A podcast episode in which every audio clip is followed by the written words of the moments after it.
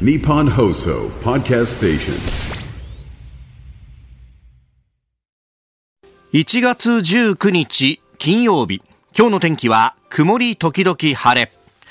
日本放送飯田浩二の OK 工事アップ朝6時を過ぎました。おはようございます。日本放送アナウンサーの飯田浩二です。おはようございます。日本放送アナウンサーの新業一華です。日本放送飯田浩二の OK 工事アップ。この後8時まで生放送です。えー新業アナウンサーお疲れ様でした。お疲れ様でした。アベンジャーズということで、ね。いやいやいやいや。えーいや、あのーやっぱね、これだけ寒くなったり、また、今日みたいにちょっとぬるくね、緩んだりなんかするっていうのは、体調を崩すわけですよ。えーえーそうじゃなくてもね、あのー私なんか喉を痛めつけるように酒を飲むタイプなので、気をつけなきゃねっていうね。すごくタフですよね生態が飯田さんのそこはね、本当両親に感謝な部分はあって。強いですよねことをもう散々やってるわけなんですが、ただね、いつ何時何が起こるかっていうのはわからないんで、頼んだよ。え？もう、何を言いますか？もう今朝のでね、えーあ、大丈夫だなと。何を言いますか？ねあの上柳さんがちょっと声の調子がということで、はいあのね今日起きたらちょっと声がなかなか出づらいところだったということで、うんはいちょっとお手伝いに先ほど行っていましたえーメールいただきました、柏野博さん。えー上ちゃん不調のため、新行さん朝ぼら欠ゲット、大変お疲れ様です。仕事で急遽会議の進行を頼まれるだけでも困ってしまう自分なんで、工事の本番前、緊急のご出演とても大変だったでしょうが、それでもしっかりこなすとこと、えーアナウンサーのお仕事は本当に大変だなと思いました。日本そのチームワークの良さいいですね。といただきました。ありがとうごありざいます。がとうございますそう、あのー急遽っていうのはね、もう、あの、誰しもあるところでもあるし、私もあの、散々いろんな人に迷惑をかけたことの方が多いので、えーもう本当にこういう時はお互い様お互い様ですからね。いやあの私もよく個人的には覚えてるのは、うん。上柳さんが、ええ。あの昼というかね、8時からの番組された時に、はいはい。あの、僕駆け出しだったんですよ。で、あの、同じような状態になって、で、呼ばれて僕もちょっと、あの、やらせてもらったら、ね、まだ全然声出てなかった、あの、声が出ないっていうのは、あの、放送にね、本番とかが、まあ、駆け出しで全然なかった時代だったんで、こう、それで、あ、この人が今年の新人なのか、みたいな感じで、えー、あったかいメールとかをいただいて、あ、リスナーの方だってみんな応援してくれてんだ、あったかいな、っていう、あの、なんか原点のようにね、えーえー感じる部分があったんで、えーえーだからね、あのこういう時は本当にお互い様だな、というね、えーえーことありますんで、うん、頼んだよ。いやちょっとそれで押し付けないでくださいよちょっと。そういうもんじゃないってじゃあそのいうね。コンディションを整える努力はしてほしいところですよね。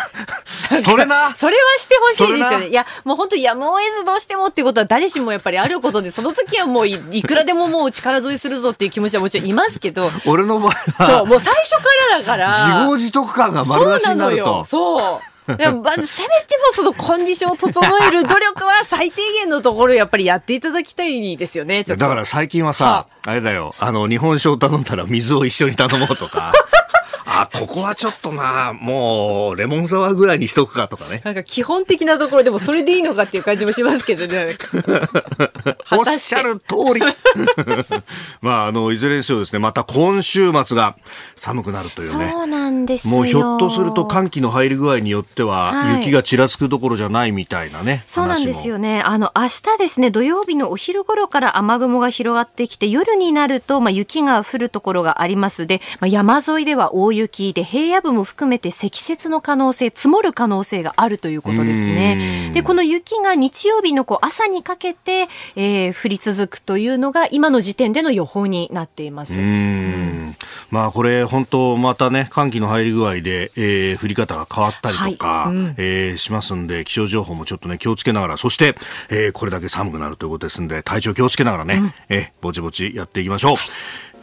日本と世界の今がわかる朝のニュース番組飯田浩二の OK 工事アップ今朝のコメンテーターは地政学戦略学者の奥山正史さんこの後6時半過ぎからご登場です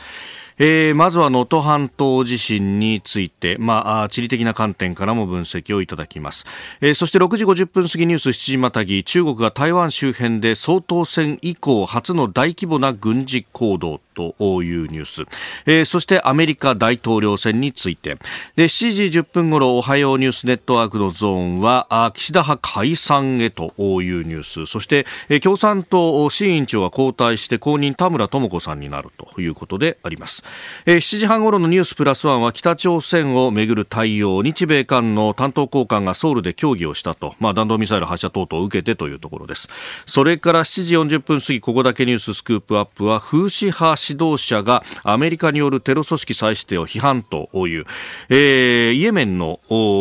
まあ、反政府組織でありますが、まあ、ここが、ね、アメリカなど、まあ、イスラ最初は、ね、イスラエル関係の船を狙ったというふうに言ってましたけれども、えー、商船を狙う攻撃を繰り返しているということについてであります。えー、メール、そして X、こちらです。メールアドレスは、コージーアットマーク 1242.com。アルファベットすべて小文字で COZY でコージーです。コージーアットマーク 1242.com。X のハッシュタグは、ハッシュタグコージー1242、ハッシュタグコージー1242です。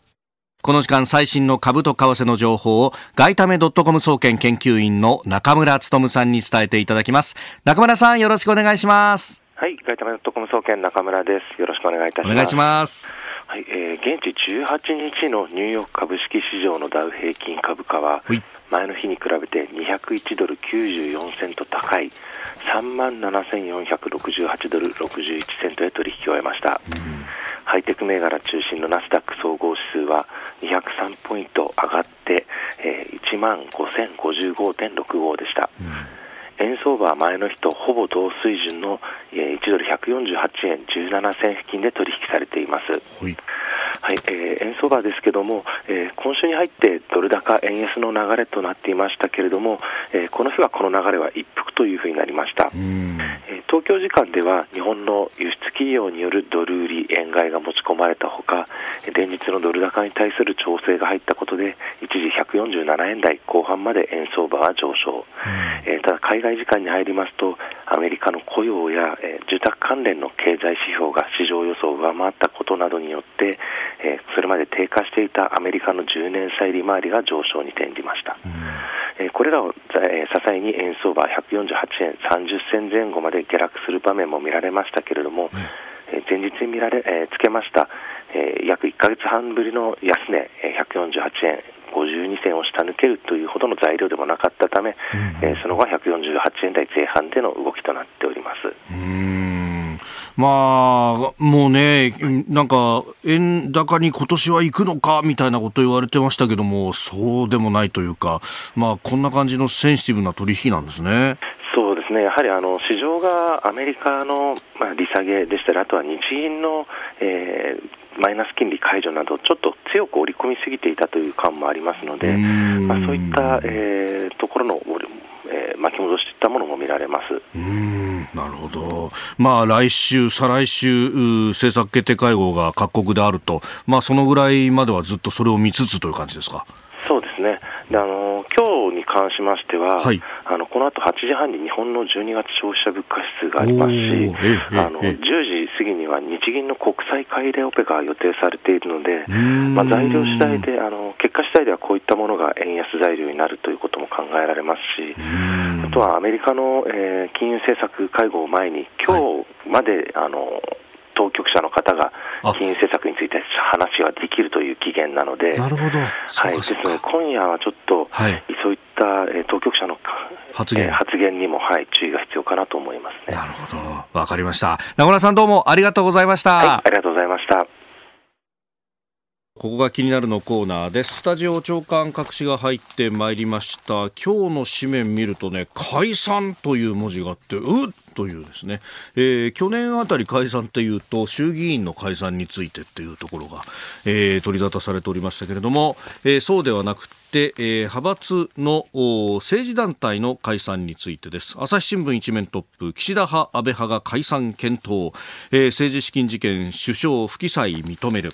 えー、それからあ読売新聞岸田派解散へ、えー、首相不信払拭へ判断パーティー券問題、えー、それからですね産経新聞岸田派解散へ、えー、首相以降安倍派も検討、えー、そして日経も岸田派解散を首相表明安倍派も解散論拡大というふうに4紙一面トップであります。えー、それからあ毎日新聞は裏金疑惑岸田派立憲へ安倍二階派も会計担当者ら今日にもということがが出てきております。まあ、いずれにせよこの政治と金の部分について、まあえー、これがね国会の焦点にもなりそうだというのは、えー、政府の4演説、まあ、施政方針演説などの前に、29日にも集中審議が行われると予算委員会が立つというようなことが出てきていますので、まあ、その辺からも明らかというところであります。まあ、このあたり、後ほどね、え、また、今日のコメンテーターの奥山正史さんと、え、深めていこうと思っております。えー、それから気になるニュースでありますが、えー、ネット上に出てる記事なんですけど中国のドル建て GDP29 年ぶり減世界経済のシェア低下という記事が日経の電子版などで報じられております。あのドル建て GDP に関してはですね、えー、日本のドル建て GDP がドイツにも抜かれて4位になったみたいなことをさも嬉しそうに報じる新聞があったりなんかして某、えー、A 新聞とかですね、えー、報じていたというのを記憶新しい方もいらっしゃると思いますがいやそんなことを生やすよりもですねこっちの方がより問題としては大きいぞということでありまして、というのも、まあ、中国がそもそもですね、えー、アメリカを追いつけ追い越せをやっているということがあるんですが、この一つの大きな目標として、このドル建ての GDP で、えー、アメリカを抜くんだということが、ええー、言われていたわけなんですね。自国通貨建てではなくてドル建てでと。で、えー、ここで、えー、世界の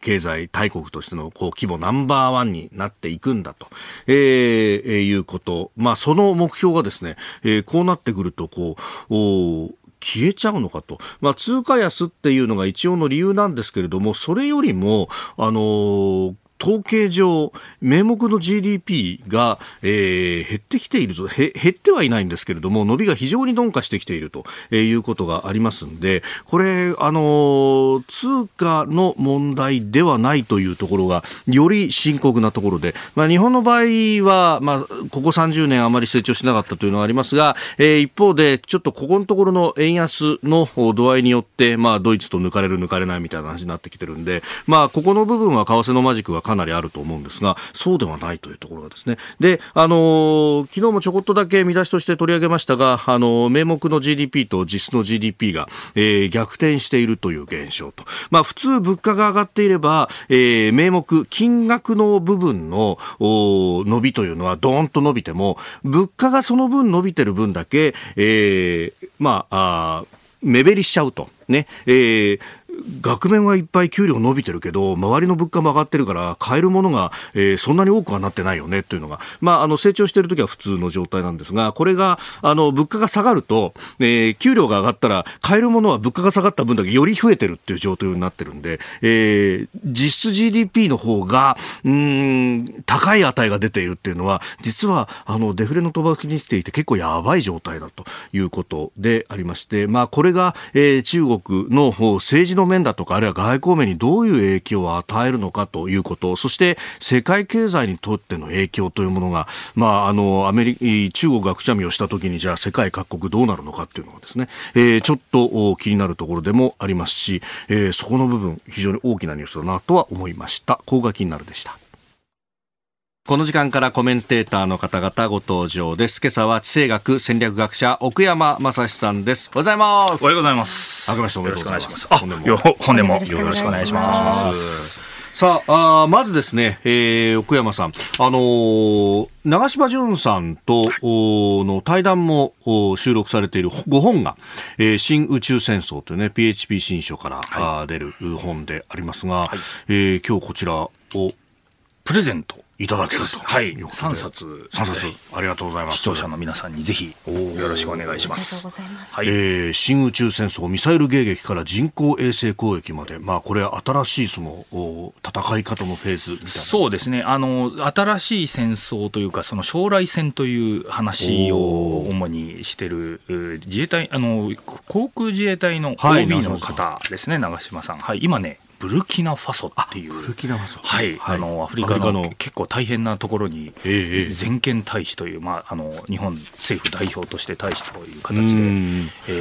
ー自衛隊出身者としてはこれそういうところの2人目っていうことになるんですかね。あそうなんですね。はい、えーすごい、えー大変なか場所にいて、まあ、あのよくやられてるという噂を聞きますが。まあ、もともとね、国家安全保障局のそうなんです。中でも、よくご存知で、ねはい、そうなんです。はい、中で審議官をやられてた人はい、ですね。はい、そう。番組にも一度ね、えーご出演をいただいたり、あるいは電話で、はい、そうですね。はい。お話を伺ったりはあしたんですけれども、はい。でその長嶋さんの出された本の中で、えー奥山さん、対談をはい。なさっている。一番最後の、えー対談コーナーみたいな形でですね、えっと次の戦争どうなるのかっていう主にこうテクノロジー新しいテクノロジーってどうなのかという話をですね、えー対談させていただきまして僕自身も非常に勉強になる、えー面白い話をいろいろさせていただきました。内容がですね、あの大体ゲームの話とか、はまあ、無無人機の話とかん。でそこでそういう新しいテクノロジーとともに人間どうなっちゃうのかとか、えええーそういう話をですね、あのはい。まあ、ちょっと柔らかめにあのお話しさせて、まあ、こうこういう個人でお話しさせていただいてるようなはい。形でですね、えー、分かりやすく説明してるつもりでございます。えー OB がね、非常に興味深くて、はい。えー新しい戦争の時代に突入、兵士は殺されず GPS が死ぬというふうに。そうです。新しいやっぱりシステムというかこういういろんなものが入ってきてですね戦争がやっぱ今ウクライナで行われてる時に例えばドローン出てきたり。はい。でその裏で、えーみんながゲームで兵隊同士がですねあのーこう訓練したりとか、まあ、そういう新しいテクノロジーと戦い方がどうなっちゃうんだっていう話をですね、えー主にしてるものでございます。はい。えー新宇宙戦争 PHB 新書から出ております長島淳さんの本今日は3人の方にプレゼントでございます、えー応募方法なので、えー後ほどまたご案内します。メールでの応募になると思います。コージアットマーク 1242.com で、えーご応募くださいさあそして、えーここで用意していたニュースは能登半島地震について、まあ、お正月にねこれ驚きましたよね。ああびっくりしましたね、もう、えっと、冬の、しかも正月で実動部隊が、まあ、自衛隊の、まあ、警察もそうなんですけど、やっぱり基本的にそんなに手薄なところに来たっていうのが、まあ、非常に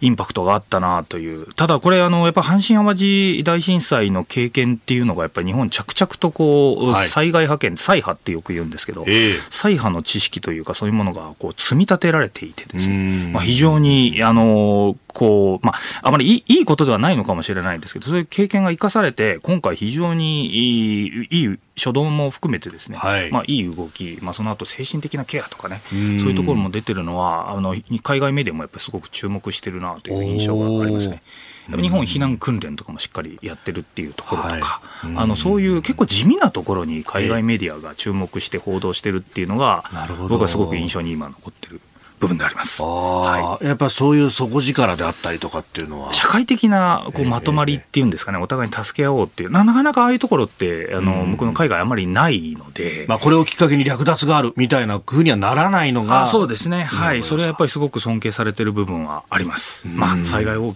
いって、やっぱ本当に大変なんですけど、本当に現地の方、頑張っていただいてうん。思いますね、本当に。 Cozy up 番組イベント第2弾開催決定。飯田浩司の OK 工事アップ激論横浜ベイサミット in 神奈川県民ホール。4月28日日曜日出演は青山繁晴飯田康之小泉優ほか。1月22日月曜日チケット発売開始。詳しくは番組ホームページをチェックえー日本と世界の今がわかる朝のニュース番組飯田浩司の OK 工事アップ。今朝のコメンテーターは地政学戦略学者奥山正史さんです。引き続きよろしくお願いします、よろしくお願いします。7時をまたいでニュースを掘り下げていきます。ニュース7時またぎ取り上げるのはこちらのニュースです。中国が台湾周辺で総統選以降初の大規模な軍事行動台湾の国防部は17日夜に18機の中国空軍機が台湾周辺を飛行し中国の軍艦と共同作戦準備哨戒を行っているのを確認したと発表しました。13日に実施された台湾総統選以降初めての大規模軍事活動としております。えーまあ、総統選についてというのは、そう。あの奥山さんとは台湾ではい。お会いしました。台北で、はい、お会いしましてですね、はい、あの、現地に入ってると、はい。えー知人宛てに、こう、ええ聞きましたので、急遽、はい、会ってお話をみたいな形でですね、はい。現地でお会いできて、なんか意外ないや本当。不思議な感じでしたね。えーねはい。あのー台湾の方で日本語が非常に堪能な方もご紹介い。ただいたりとか、そうですね。で、僕も、その、彼が、え実は僕の方のえグループで来た時にですね、まあ3人ぐらいで来たんですけど、はい。えそちらで通訳を結構やっていただきましてですうん。ね、で、現地の、まあ彼、あの、29歳、まあ30、前後30ぐらいですか。前ですね。はい、おー。30前後のはい。若い世代で、しかも日本語堪能ということで、え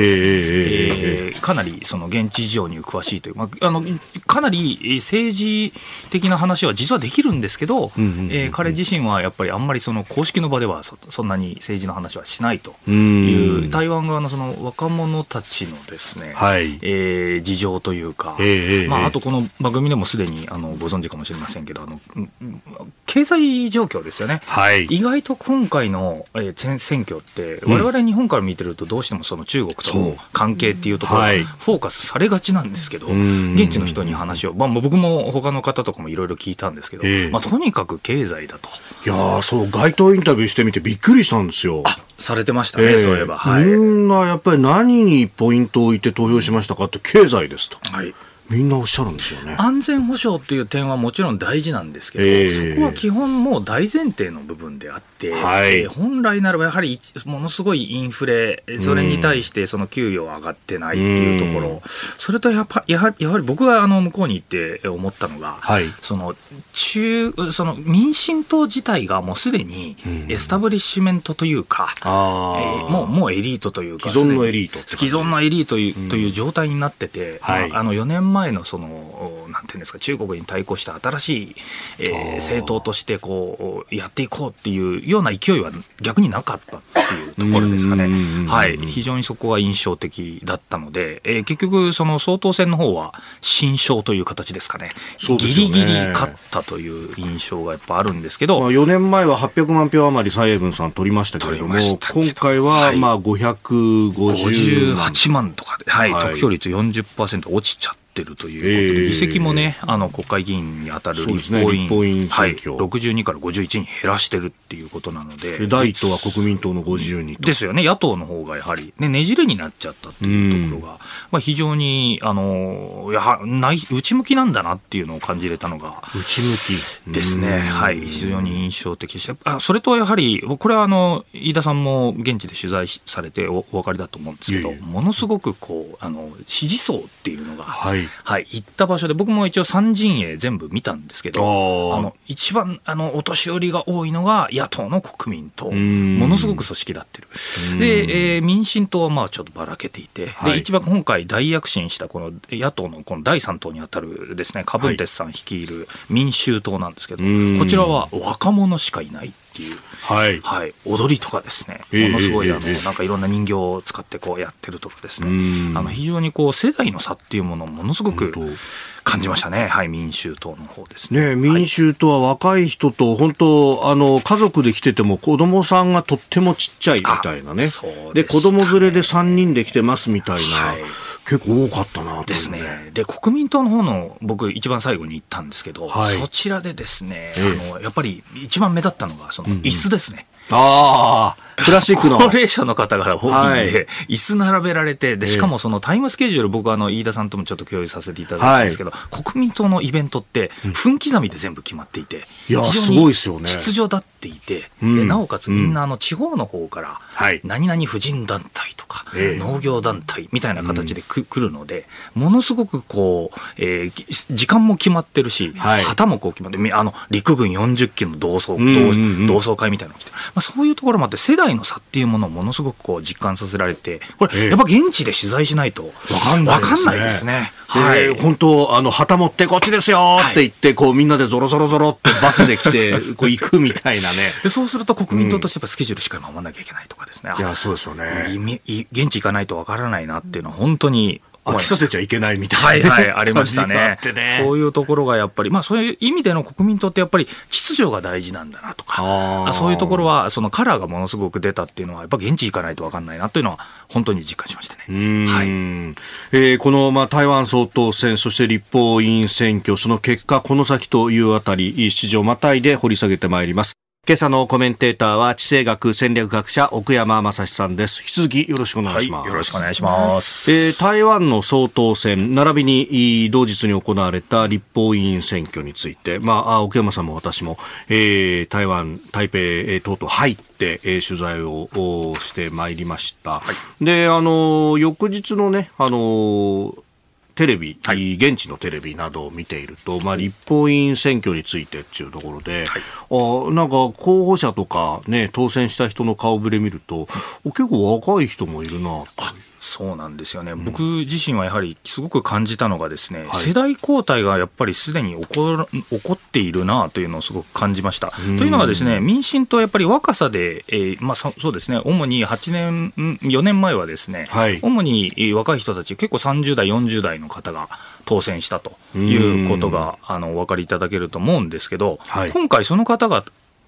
だですですね、ええ、まあ、8年間こう、えーまあ、政権取ってるうちにですね全員がだんだんだんだんこう年を取って、まあ、当然なんですけど、はい、そうするとですねその当時30代だった方とかもう40代50代とかに入ってると。でその下にまあ、はい、今回、われわれ取材行って、その民衆党っていうのはまあ20代の人の支持者を集めた人、若い人たち候補者入ってたんですけど、僕自身が一番こうびっくりしたのがですね、はい、国民党ですね。で、支持層はものすごく高齢者が多い、はい、年寄りの、だから未来がないっていうふうに思われがちだったんですけど、ちょっと選挙区とかですね、見ていったり、まさにあのテレビでご覧になったようにですね、えー、候補者が国民党、野党なんですけど、どんどん若返りを図って、ているんですよ。なんか現職がいない分だけ若い人出しやすかったんですかね。っていうことなんですかね。もしくはその選挙区によっても、えっと、あえてその若い人を、えー、年寄りの民進党っていうんですかね。与党は実は年寄りだっていうことを印象づけるためかどうかは僕もわからないんですが、あの、基本的に例えば、えー、我々が泊まったところの地域、はい、あああそこ選挙区、台北市の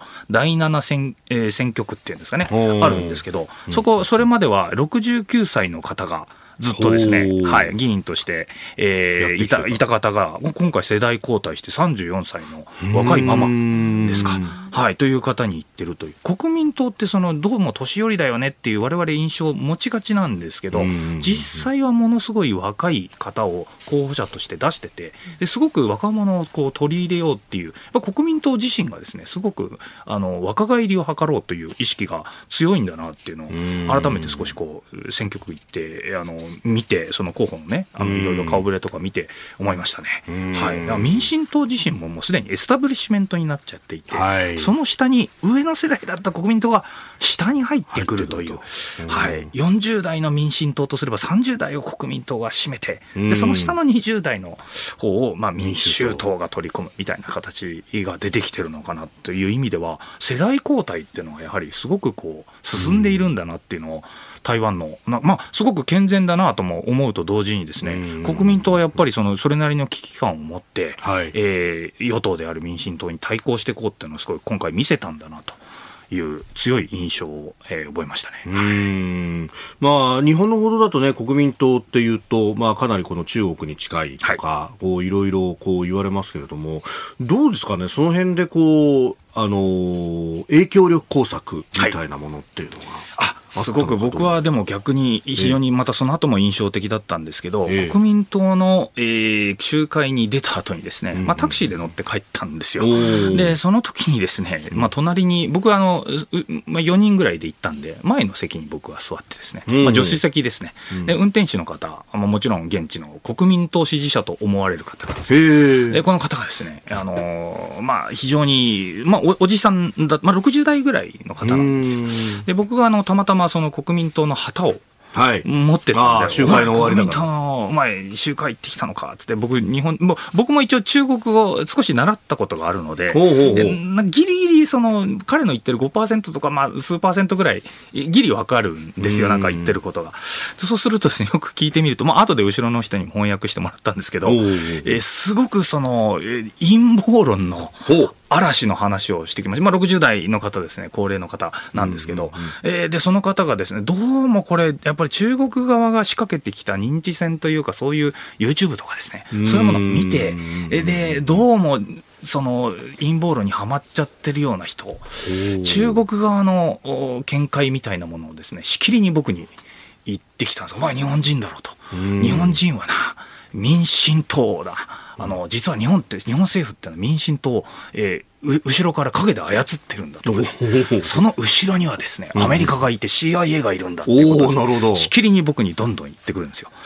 で、日本人はすでにね、沖縄を見捨てているとか、え中国人は、あの、あ、沖縄人は、沖縄人って言ってるんですかね、沖縄人は中国に、えー、帰りたいと言ってるとか。はい、アメリカは絶対台湾を見すあの見捨てるぞとかですね、そういうことをですね、しきりに僕に言ってきたんですよ。僕自身はちょっとドン引きというか、隣で、あおじさんこういうこと言ってるから、まあまあまあ、あれだなと思って、で、おじさんがその論拠として挙げた、俺は台湾の政治を30年間ウォッチしてるから、すべていろいろ知ってるんだっつって、こいつも言ってるってバーッと出したのですね、YouTube の。怪しい人が喋ってる動画だったんですよ。そういうところを見てですね、はい、そういう形でそのいろんな、あまあの表大手のメディアに出ない形での影響工作っていうんですかね、われわれ、ものすごくスパイ工作みたいな形でやってるんじゃないかということなんですけど、はい、むしろ一般人にアピールするような、なんていうんですかね、動画サイトとか、はい、ああいうところでの、まあ、中国側がやっぱりその中国に都合のいい情報を、そういう人たちに結構お金渡してるってパターンもあるのかどうかは知らないんですけど、えー、結構その、えー、見栄えのいい、はい、あの、なんていうんですかね、あのスタジオみたいなところで撮ってて、喋ってるっていうのを見ると、結構こういう60代ぐらいの男性の方がこうイチコロになっちゃうというえー、かなり信じてる方でしたね。はい、これ、あの、台北の産経の支局長の八板明夫さんも、はいはい、まさに、で、やっぱこう、選挙に不正があるとか、はい、こうそういうのを結構こう、YouTube だとかのチャンネルで、こう、すり込むように、で、一個見ると、あなたへのおすすめでブワーっと出てくると。アルゴリズムでね、うまくこう、操作されてるのでっていうところで、あの、相当そっち、そういう情報ですね、僕が聞いてびっくりしたのはですね、えー中国とロシアが協力したら、世界が最強であるとかですね、ああのまさに民進党は不正選挙をやっぱりやっていたというのどこかで聞いたな、シンガポールと南シナ海は、えー、中国の領土の中だと、まあ、彼らは南海って言うんですけど、南シナ海、中国の領土、まあ、そういうことをですね普通に僕に語りかけてきましてですね、えー、もし中国に手出したら大変だぞと。いうこと言ってました。なるほど、まあ、いろんな、ね、影響力工作というものもあるぞという話、えー、台湾の総統選についてありました。おはようニュースネットワーク。東京有楽町日本放送キーステーションに全国のラジオ局を結んでお届けいたします。時刻は7時11分を過ぎました。おはようございます。日本放送アナウンサーの飯田浩二です。今朝のコメンテーターは地政学戦略学者の奥山正史さんです。今日から週末にかけての北陸石川県のお天気をお伝えします。え今日は雲が多めで午後から晴れ間が見えるところもあるでしょう。明日土曜日は雲が広がり昼頃からは雨で。え日曜日は雨足が強まり山沿いでは雪が混じるところもありそうです。地震により地盤が緩んでいるところもありますので少しの雨でも警戒が必要です。土砂災害に注意してください。気温は平年並みかやや高いとのことです。一方週末の全国のお天気ですが南の海上を前線が伸びてきますので太平洋側を中心に雨が降るでしょう。明日夜東日本の山沿いや内陸では雪が降る模様です。日曜日は西日本で雨が止んできますが東日本や東北では雨が広がり東北では湿った雪になる見込みです。えー、地震そして気象に関する情報をまとめてお伝えいたしました。ではこの時間取り上げるニュースはこちらです。岸田派が解散へ安倍派でも解散を検討。自民党岸田派宏池会は昨日政治団体としての派閥を解散する方針を固めました。岸田総理は官邸で記者団に対し政治の信頼回復に資するものであればそうしたことも考えなければならないと述べています。また最大派閥安倍派清和政策研究会も解散の検討に入ったということです。政治団体の届け出を取り下げて派閥の事務所も閉鎖する方針であるということだそうです。これはすごいですね岸田さん。やっぱりあのあえての身を切るというかあの岸田さん、意外にその大胆に物事をやるなという印象が僕の中ではありましてですね、はい、あのバイデンさんが日本の広島のえー、あの原爆記念館来られた時に。資料館にはい、はい、そうですね、資料館で、はい、えー、初めその本館の方には、まあ一応行くけど、はい、東館の方にしか行かないと。で、本館の方に、まあ、実はそんな行きたくないんだと。はい、滞在滞在時間も、まあ、みな、皆さん1時間ぐらい入ってたところ30分ぐらいで、まあ、早めに、ね、はい、あの、切り上げたんですけど、えー、あえてその、じゃあ、そっち、東館の方にしか入んないんだったら、本館にある資料を全部東館の方に付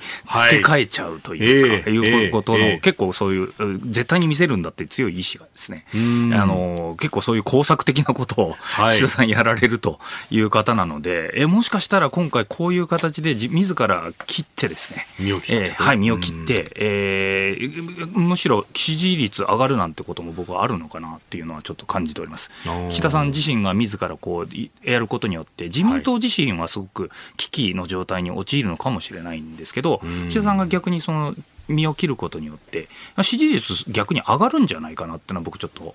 見てる部分もあります。まあそれほど岸田さんかなり、えー、作詞な部分が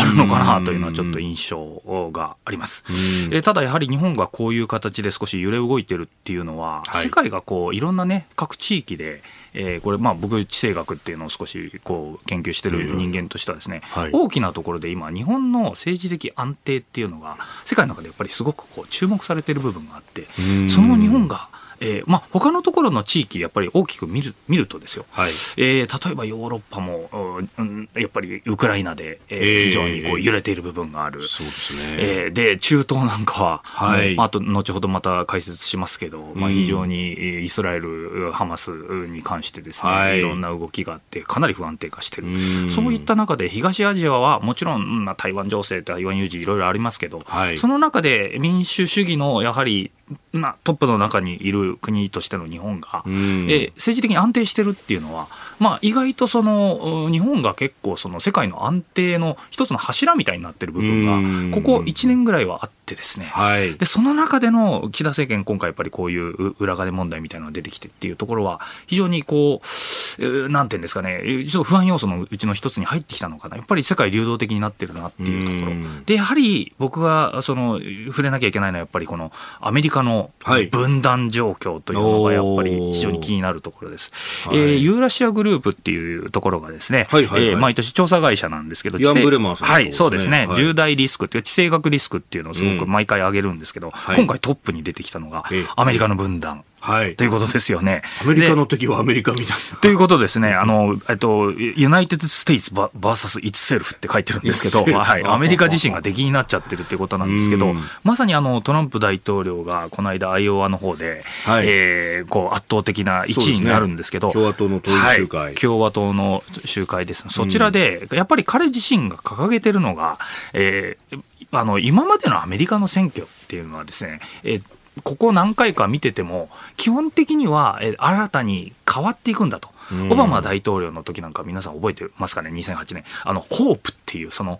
希望ですよ。はい、あの、うん、毎回大統領選挙って新たにこう、生まれ変わっていくんだというメッセージを出す。前回もこの、前々回ですね、ヒラリー・クリントンさん出てきた時も、女性が初めて大統領に、うん、あ、変化と。新しいアメリカが作るんだっていうなんか意識があったんですけど今回どうも見てもですねトランプさんやっぱり何を掲げてるかっていうと報復なんですよね。レトリビューションという言葉を結構その注目されていて彼はそのアメリカに俺に対してですね今までえーこう歯向かってきた人間に対して報復してやるっていうことをですね。あからさまにこう出してる。アメリカ国内が本当に分断してきちゃうんじゃないかっていうのが非常にこう恐ろしい状況にあるなと。希望じゃなくて報復に焦点が置かれてるっていうのは、僕、あのアメリカの大統領選、いろいろやっぱり今まで見てきましたけど、はい、こんなに、なんていうんですかね、ワクワクしない、えー、暗さが目立つ大統領選ってないなと思ってるんですよね。えー、超高齢者同士が。相手がダメだっていうことをね、武器として戦ってる話であったりとか、陰謀論が先ほど言ったように、まあ、浸透してるっていうところです。まあ、それとか、あの、そもそも一方の大統領候補が起訴されて、はい牢屋に91件の案件で起訴されてて、で、しかも支持率は上がってるっていう、もうむちゃくちゃな状況ですよね。で、これもしトランプ大統領が、えー、候補者なんですけど、刑務所に入っちゃったらどうなるのか。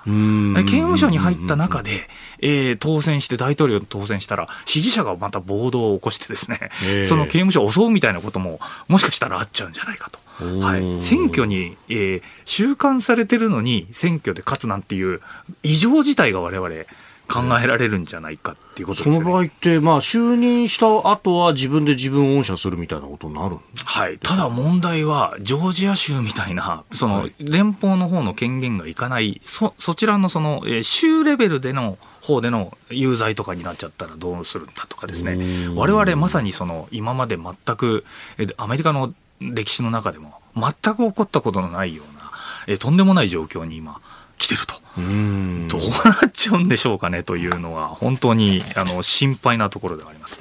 アメリカがやはり世界秩序を支えてきたところの中でですね、はい、えー、そういうアメリカ自身が、今まで民主主義みんなが目指すのはアメリカだっていうことを、まあ、唱えていたアメリカ自身がですね民主主義をぶっ壊すようなことをやっぱり今やってるっていうのは、まあ、非常に気になってしまう状態ですね。まあ、はい、ウクライナの支援とかもどうなるかとかね、いろんなこと言われてますからね。本当にそこが気になるところですね。はい、はいさあ、そしてもう一つ用意していたニュースですが、共産党、日本共産党ですが、はい、えー、志位委員長からあ交代して後任田村智子さんになるということがあ出てきております、えー。共産党の委員長に女性が就任するのは初めてだということなんですが。はい。やはりこれ時代が変わってきてるなというか、代替わり。まあ先ほどあの民進党の方も台湾はい、台湾の方もやっぱり代替わりというか若返りが、いよいよ日本共産党の方もですね、代替わりと、まあ、その前の C さん23年 ,23 年。ですね、はい、これ2001年なんでまさにあの911が起こった時とかあの時代からずっと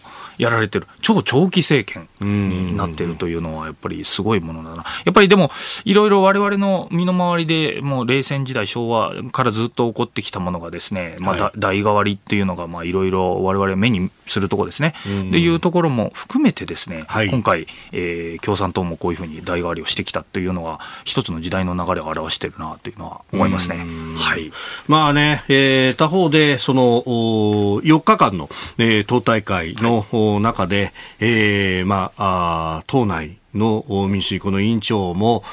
公選でやった方がいいんじゃないかみたいな話が出たときに、まあ、最終日、田村さんは、えー、その発言者自体にも大きな問題があるというようなね、えー、演説があったりなんかもして、その辺がまたネット上などではね、はい、えー、そうですね、分裂反響分裂分子みたいな言葉を使いましてですね、はい、そうするとね、インパクトがありましたね。インパクトはね、やっぱあのトップ変わっても、その、こうね、えー、中身の部分がどこまでっていうのが。体質っていうんですかね、政治的な、はい、一つの文化っていうのが非常に表せたみたいで、まあ、見てる人間としては非常に面白かったんですけど。はいえー、今年で102年となるという政党でありますんで、まあ、その歴史という部分もね、えー、いろいろあるのではないかというところであります。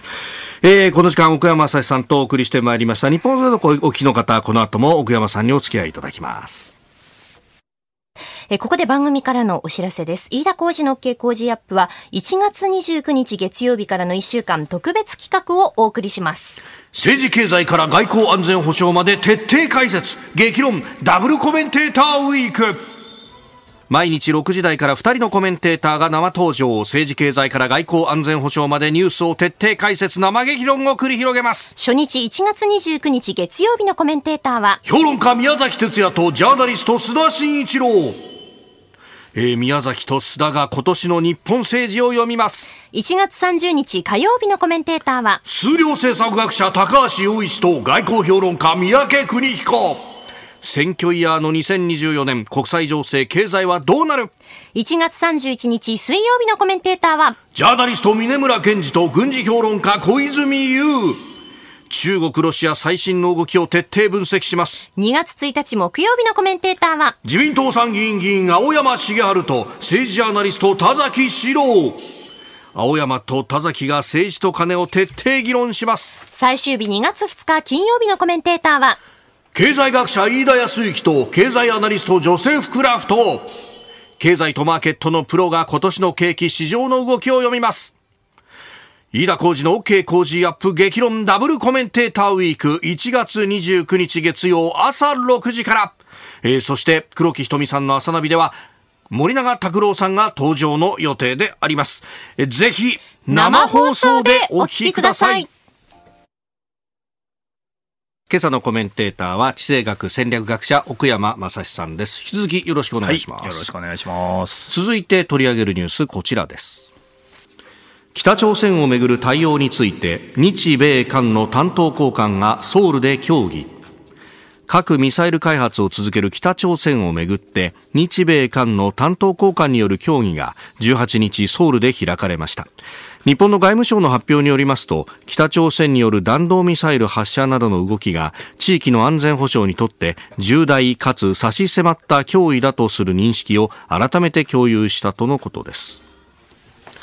弾道ミサイルをガンガン撃ってくるし、はい、でこの間は演説で、まあ、韓国をね、えー、相当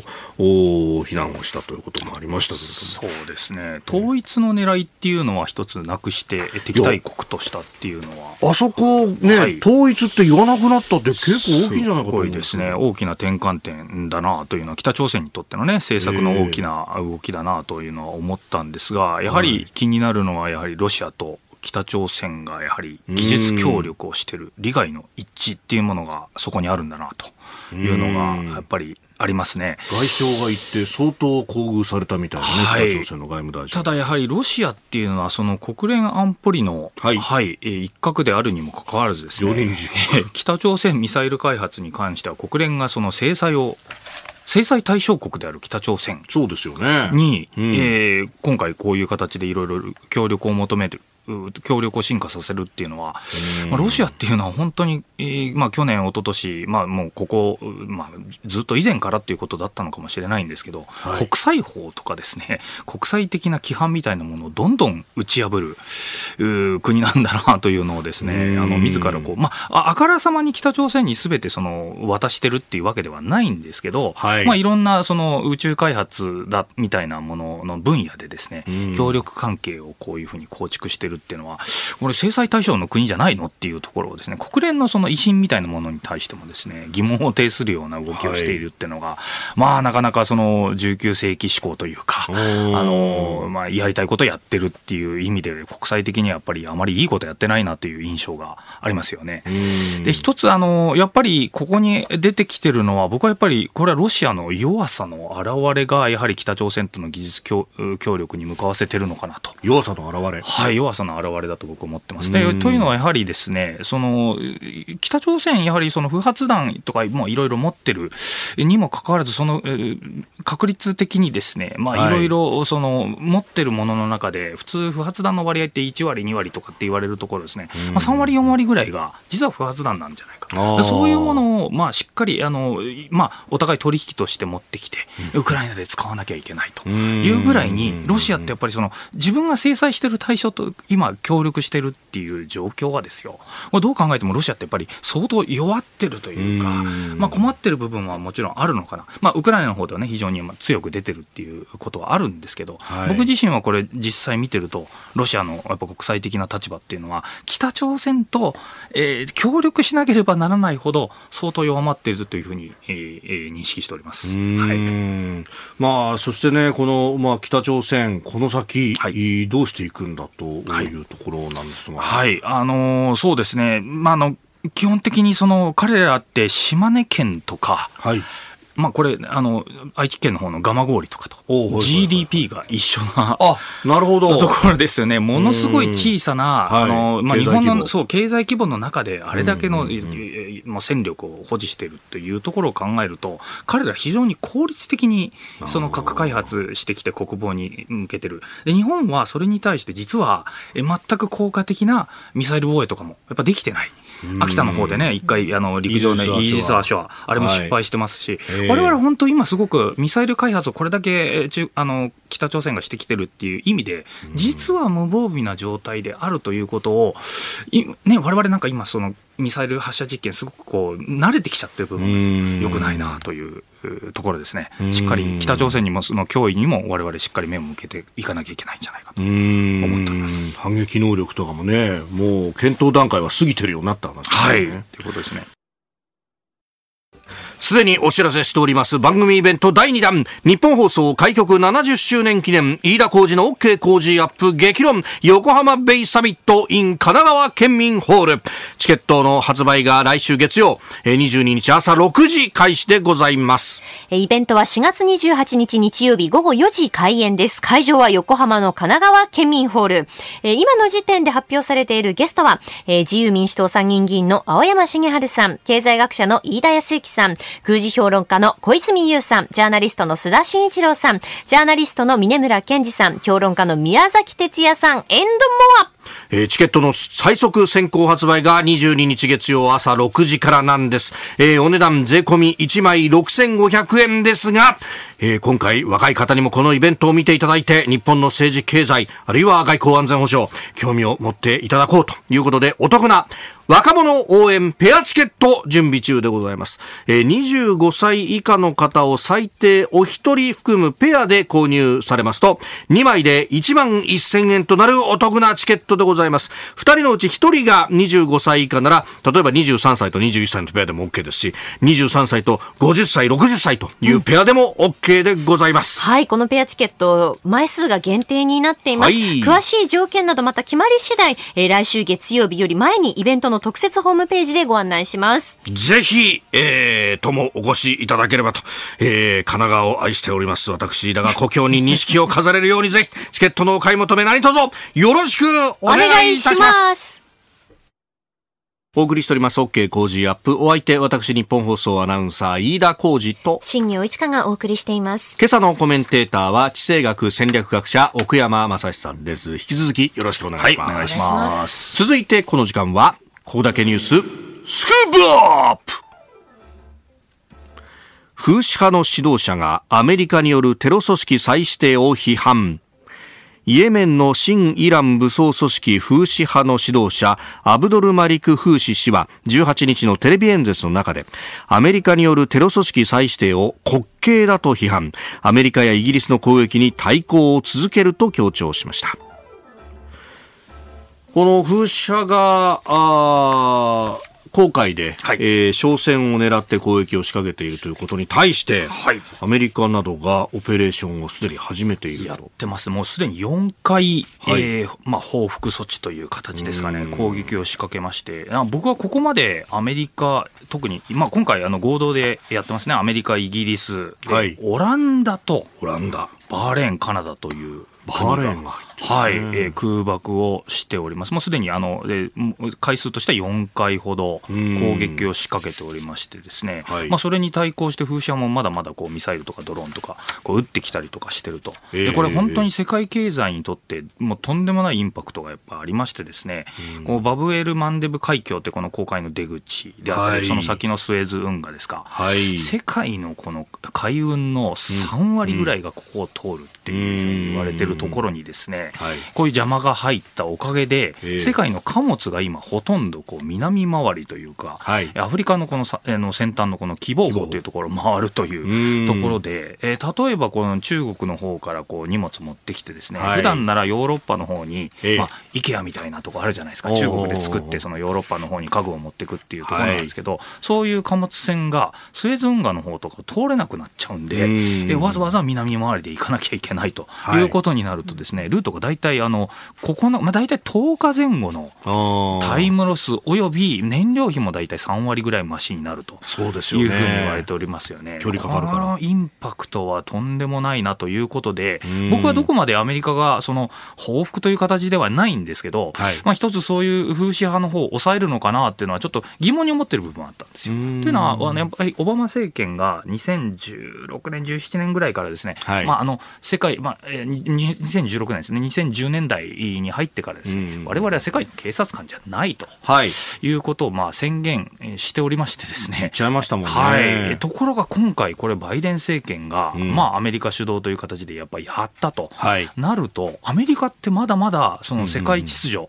我々あの戦略界隈でよくグローバルコモンズってよく言うんですよ。はいこれ世界の海の通り道ってやっぱり国際的にみんな使う。で、これが世界経済をその下支えしてるインフラじゃないですか、ある意味。でそのインフラをやっぱ守るんだっていうところをわざお攻撃する形で、えーまあ風車ね、それを邪魔する風車を攻撃する形で守ろうっていう意思を示したのは、まあ、一つ僕は評価しなきゃいけないのかなというふうに思っております。はい。まあアメリカってやっぱりその、なんていうんですかね、あの、覇権国はい。というふうに、まあ、あの政治用語でよく言われるんですけど、えやっぱりそれを世界の秩序を守るっていう能力を持ってた。ただそれが、えそれをしっかりその能力を行使する、やっぱりその世界の、えーグローバルな公共財、まあ、う海のその通り道っていうものをですね、はい。守るっていう意思をあまり持ってなかったんじゃないかなと疑われてたところがですね、ん。今回それに対してやっぱりあのそこの海を通す。世界経済に影響をこう、ね、海の通り道を、えーこう潰すものはあの許さんということをやっぱり言ったという意思を表示したっていうところはですね、まあ、非常に大きいのかなとこの思っております。海の、まあ、あの、安全であるとか自由というものを、はいここまでアピールするっていうのは、はいこれ、南シナ海における中国の牽制とか、そういう意図もあったりするそういう意図もあると思います。これあのかん今回の話っていうのは相当、あのやっぱり南シナ海におけるまあ東アジア我々の地域にの安全保障に関してもかなりアメリカのそういう意思の問題を、えー試すという意味ではですね非常に僕は大きかったのかなと思ってるんですよ。まあはい。今回例えばその、えーひこれ東アジアの方に話が少し絡む問題であると、はい。今回風刺派って弾道ミサイルであのー。対艦ミサイルをはい。えーまあ、止まってる船ではあるんですけど、それに対し、商船に対して撃ち込んでるんですね。はい。で、まあ、もちろんこれもともとイラン製だと言われる、あの、ミサイルなんですけど、この同じく弾道ミサイルで、えーしかも対艦ミサイル、まあ、船に対して撃ち込む。ミサイルを開発してるのってどこですかって言ったら、あの DF シリーズで知られはい。る中国じゃないですか。DF これ初めて、そうです、はい。東風と書いてですね。ええ。で、それ、まさにそれが今回使われたっていうところが、まあ、非常に軍事的にもやっぱり大きな影響は見てる。まあ、それに関して、えーまあ、アメリカが今回やっぱりそれに、あの、か徹底的に潰してやるぞというところを見せたっていうのは、はい。まあ、非常に大きなところだったのかなと思っております。はい。で、まあ、これね、あの、風刺派、あるいはその裏のイランはい。ですね、イランですね。がこうはいどう出てくるのか、まあ、はいイスラエルの、おねえー問題っていうのが、まあ、直接的な引き金だと言われてますけれども、はい。でそれは、あの、風刺派自身がですね、はいやっぱり、あの、スローガンとして、ええーこういうスローガンを持ってるんです。神は偉大なり、アメリカにしよう、イスラエルにしよう、ユダヤ教徒に呪いを、イスラムに勝利をっていうスローガンじゃないですか、風刺派が持っている。なるほどはい。で、そういう団体がやはり自分たちの、その、えーなんていうんですかね、キャンペーン、キャンペーンのためのというか、えー国是というか、んその組織の、やっぱり、あの、掲げる目標として、やっぱその、イスラエルに対して、アメリカに対してっていうところを対抗していくっていうことは、これやっていかなきゃいけないっていうのは、彼らの中での一つの正当化の理由ですよね。なるほどまあ、それを、やっぱりアメリカ側が逆に抑え込むような形で、しっかり航海を、の、えーまあ、海の道を守った、まあ、スロックスっていうんですけど、そのシーライン・オブ・コミュニケーションズ、海の道を守ったっていう意味での、すごく大きなえあの意味がある行動だなと思ってます。うーん。そして、まあ、このね、えー、航海の入り口、バベルマンデブ海峡のあたり、はい。まあ、その先のあたりには、日本もお根拠地があるはい。ジブチというところが。ジブチがあります。この海賊対処に関しては日本ももちろんやってるわけですけれども、まあ、今回のオペレーションには入っていない。はい。ただ、日本政府としてはやはり、あの、その攻撃自体を支持するものではないんですけど、そのはい。意義をというか、ええはい、ええ。形でやっぱ賛成してるので、はい。やはりこういう海の安全がグローバル経済を、ひいてはそのリベラルなこういう国際秩序に、うん。えーあんあの、こう、直結してるっていうところは、やっぱ認識してて、アメリカに対してやっぱ賛成してるっていう意味では、うんうん。あ、海の連合というかですね、はい。シーパワー国というか、まあ、そちら側に、いやっぱり我々寄っていくということをですね、はい。やっぱりあ改めて示したということなのかなと。オランダが入ってるとか、もともとのこうシーパワーのね、そうですね。はい。16世紀、17世紀ですかね。ははいい。まあ、えあの、オランダがやはり世界覇権を海で握ってたという時代がありましたけど、はいまあ、その時の名残というわけではないんですけど、オランダってやっぱり未だにヨーロッパで最大の、えー港を持ってますよね、ロッテルダムとかはいというところを見ると、オランダが今回入ってきたっていうのは、やっぱり、あの、我々の海海運物流をもう絶対に守るという強い意志を示したという意味では、はい、あの今回、オランダが入ってるっていうのがすごく個人的には非常にインパクトが。インパクトありましたね、はい、やっぱりでもこのシーパワーとランドパワーのぶつかり合いみたいなこうなってくんですか、はい、ねあのそういうところが出てくるのがこういう国際情勢乱れてくるとどうしてもこうい。う地政学的なものがフォーカスされてくるっていうのはあると思いますね。はいえー、ここだけニューススクープアップでした。このコーナー含めて、ポッドキャスト、YouTube、ラジコタイムフリーでも配信してまいります。番組ホームページご覧ください。日本と世界の今がわかる朝のニュース番組、飯田浩司の OK Cozy up。ニッポン放送の放送エリア外でお聞きのあなた、そして海外でお聞きのあなた、今回もポッドキャスト、YouTube でご愛聴いただき、本当にありがとうございました。飯田浩二の OK コージーアップは東京有楽町のニッポン放送で月曜日から金曜日朝6時から8時まで生放送でお届けしています。番組ホームページでは登場いただくコメンテーターのラインナップや放送内容の原稿化された記事など情報盛りだくさんです。